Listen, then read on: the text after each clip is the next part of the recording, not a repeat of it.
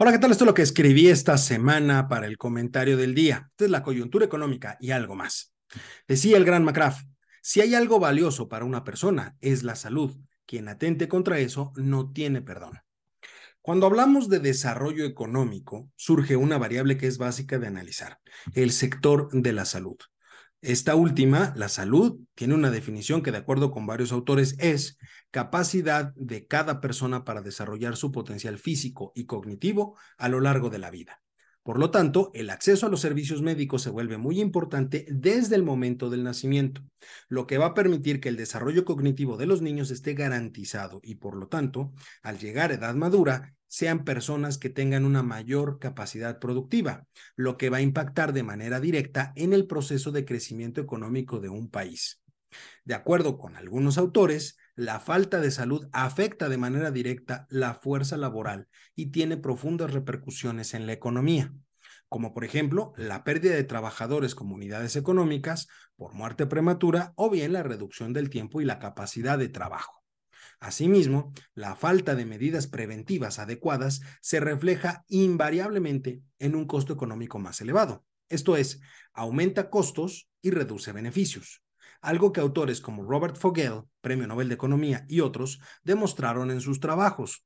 En el caso de Fogel, demostró que en Inglaterra, entre un tercio y la mitad del crecimiento económico que experimentó ese país los pasados dos siglos se explica por mejoras en el sistema de salud.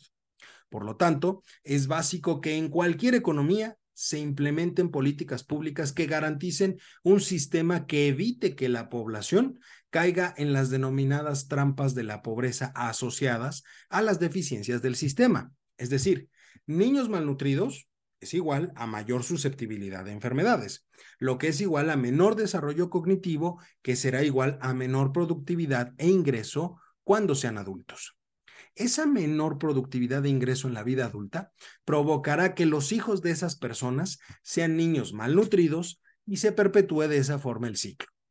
En el caso mexicano, y de acuerdo con información de la Secretaría de Hacienda, el gasto en salud en 2022 fue de 704 mil millones de pesos, del cual las partidas más grandes son aportaciones a la seguridad social con 27.3% y el programa de vacunación con el 26.5%.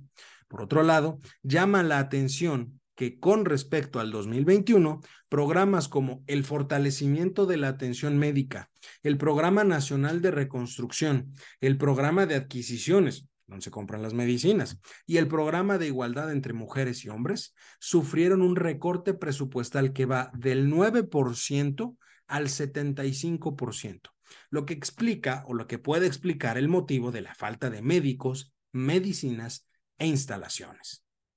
En octubre de 2018, siendo presidente electo, el hijo predilecto de Macuspana dijo, estamos trabajando para resolver los problemas, por eso vamos hacia la gratuidad, vamos a tener un sistema de salud. Ese es el compromiso, como el de Canadá, Inglaterra, el de los países de Suecia, Dinamarca, Noruega, los países nórdicos, de primera. Vamos a garantizar el derecho a la salud del pueblo de México. Es una promesa que ha venido arrastrando por cuatro años y que se vio agravada por la escasez de medicamentos ocasionada por su administración, debido a una mala estrategia de centralización de compras de estos, alegando corrupción en el proceso y que, dicho sea de paso, no hay una sola investigación al respecto. El motivo, solo él lo sabe. En este tema, el gobierno del morador de Palacio solo ha sabido culpar al pasado.